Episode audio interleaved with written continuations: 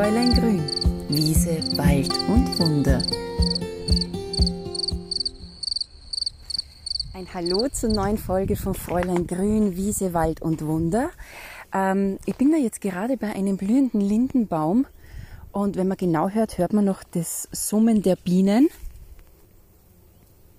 die auf den blühenden Lindenblüten sitzen. Und das Erste, was ich immer mache, ist, dass ich den Duft einfange, weil dieses feine Sol, was in den Lindenblüten drinnen ist, ein bisschen so wie Maiglöckchen, süßer Honig, das erfreut das Gemüt, das wirkt auf unser limbisches System, das macht einfach, ja, das hält die Stimmung auf und es wirkt angstlösend, das ist sogar wissenschaftlich bewiesen. Also wer noch die Möglichkeit hat, unter einem blühenden Lindenbaum zu sitzen, der sollte das machen. Und das ist jetzt aber gar nicht einfach, weil wir haben jetzt schon fast Mitte Juli oder es ist Mitte Juli und eigentlich blüht die Linde nicht mehr. Dass ich jetzt trotzdem am blühenden Lindenbaum gefunden habe, das ist wie so oft bei den Kräutern ein wunderbarer Zufall. Denn oft finden sie mich und ich sie gar nicht. Also wenn ich oft auf die Suche gehe nach einem bestimmten Kraut, kann ich mir eigentlich schon sicher sein, ich werde es nicht finden. Aber dann, wenn ich es nicht erwarte, dann findet es mich. Ich war nämlich gerade am Geisberg oben, um ein paar andere Kräuter zu sammeln, wo ich gewusst habe, die sind da oben. Und dann ereilt mich ein Telefonanruf beim Runterfahren und ich bleibe stehen und telefoniere und direkt vor mir zwei blühende Lindenbäume. Und beide in erreichbarer Höhe. Also das heißt, ich habe mich gar nicht strecken müssen, weil oft ist ja die Linde schon riesig groß und du kommst da gar nicht hin. Aber ich habe in diesem Jahr für mich selber, für meine Naturapotheke noch keine Handvoll gesammelt. Und ich war fast ein bisschen traurig, weil in der Stadt die Zeit schon vorbei ist und jetzt plötzlich habe ich ein kleines Sackerl voll gesammelt, denn eines habe ich immer mit, ein Butterbrotpapier für den Fall der Fälle, weil ich es jetzt ja schon weiß, wenn ich vor Kräutern stehe, die ich noch sammeln möchte, dann habe ich was mit dabei. Und warum ich die Lindenblüte unbedingt in meiner Naturapotheke jedes Jahr haben möchte, ist zum einen, was viele ja vielleicht schon wissen, die Lindenblüte ist eine Erkältungsheilpflanze. Die stärkt unsere Widerstandskräfte, die hilft uns, weil sie schweißtreibend ist. Und das ist oft ein großes Problem weil Kinder können ja noch fiebern und fiebern ist ja bis zu einem gewissen Grad gut. Das ist eine Reaktion des Körpers, um eben auch die Krankheitserregern, um denen den Kampf anzusagen. Und Erwachsene tun sich da relativ schwer und brauchen etwas Schweißtreibendes. Und da ist zum Beispiel die Lindenblüte genau das Richtige zwei ähnliche Kräuter, die man auch für diesen Fall, für diese Erkältungszeit verwendet, ist zum Beispiel auch der Holler, der Holunder, die Blüte davon oder eben auch das Medesüß, was auch das Original Aspirin aus der Natur ist. Aber zurück zur Lindenblüte, also da werden die Lindenblüten von mir gesammelt und das sollte eigentlich eine genau bestimmte Zeit sein, nämlich ein paar Blüten sollen schon offen sein und es sollen aber noch ein paar Knospen dran sein. Das heißt, sowohl die Knospen als auch die blühenden Blüten kann man dann verwenden, um einen Tee anzusetzen.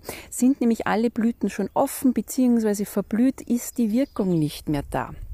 Und ein Inhaltsstoff, der eben bei dieser Erkältungsphase wirkt, ist, äh, sind die Flavonoide.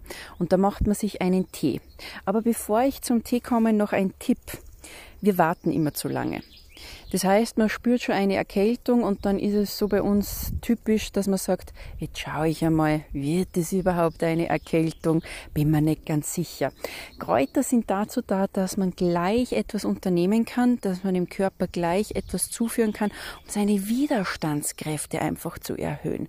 Also wenn ich schon merke, oh, ich glaube, eine Erkältung ist im Anmarsch, bin mir nicht ganz sicher, gleich einmal einen Lindenblütentee zubereiten. Und da ist es ganz wichtig, dass man den mit heißem Wasser aufgießt.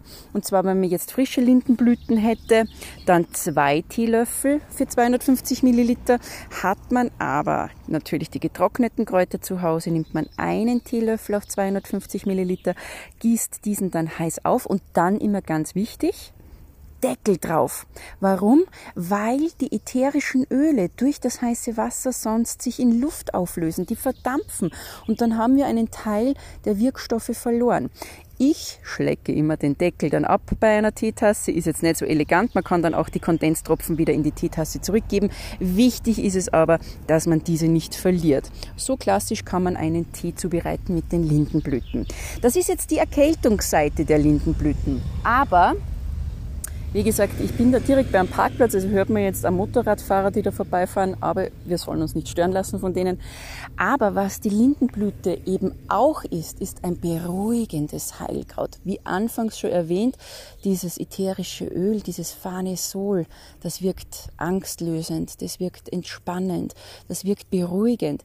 Das war vielleicht auch deswegen der Grund, warum die Linde auch heutzutage ja noch in einem Dorfplatz anzufinden ist. Man hat sie früher dort getroffen, man hat gefeiert, man hat getanzt aber auch Gerichtsverhandlungen haben unter der Linde stattgefunden.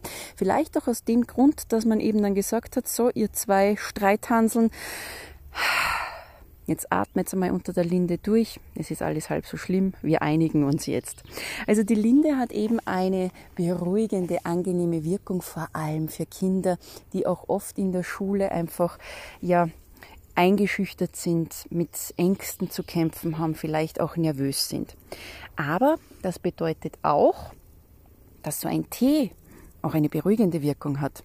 Den Tee, den ich euch beschrieben habe für die Erkältung, diesen Tee könnt ihr euch auch wunderbar machen, um eben etwas Beruhigendes zu haben. Allein die Prozedur des Teekochens, die Geduld, die man da reinsetzt, dass man die Kräuter zerkleinert, dann das Wasser aufgießt, den Deckel raufgibt, da tut man schon etwas Gutes für sich selber oder eben für seine Lieben und dann trinkt man den Tee im Bewusstsein, dass man einfach etwas tut, um entspannt zu sein. Das ist ein ganz, ganz wichtiger Aspekt. Eine schnelle Methode zum Beispiel wäre auch ein Infused Water. Ich sage immer, das ist Wasser mit Geschmack die Lindenblüte, die offenen Blüten mit den Pollen, wo die Bienen jetzt herumsuhren, die schmecken natürlich auch lieblich süß. Das heißt, ich kann so eine Handvoll auch einmal in ein Wasserglas geben, zwei Stunden stehen lassen und dann habe ich so einen lieblichen Geschmack der Lindenblüte auch in einem erfrischenden Wasser. Das ist eine schnelle Möglichkeit, wie ich mir auch die Linde zunutze machen kann. Was ich gemacht habe, zum Beispiel mit den Lindenblüten, ist, dass ich mir ein Oxymel angesetzt habe, ein beruhigendes. Da ist auch noch die Melisse dabei. Das heißt, zuerst wird es in Apfelessig angesetzt und nach einer Zeit, nachdem das ausgezogen ist, kommt dann der Honig dazu. Oxymel, der Sauerhonig, eines der ältesten Heilmittel, das wir haben. Und über das bin ich mir sicher, wird sicherlich auch noch einmal eine eigene Podcast-Folge geben. Aber weil ich jetzt eben dieses Glück hatte und direkt vor der Linde stehen darf, wollte ich jetzt einfach noch eine Episode mit euch aufnehmen. Ich hoffe, es hat euch gefallen und ich werde mich jetzt, nachdem jetzt dann hier dieses Auto um die Kurve gefahren ist, mit ein bisschen Bienensuren von euch verabschieden und würde mich freuen, wenn wir uns beim nächsten Mal wieder hören zu Fräulein Grün, Wiese, Wald und Wunder.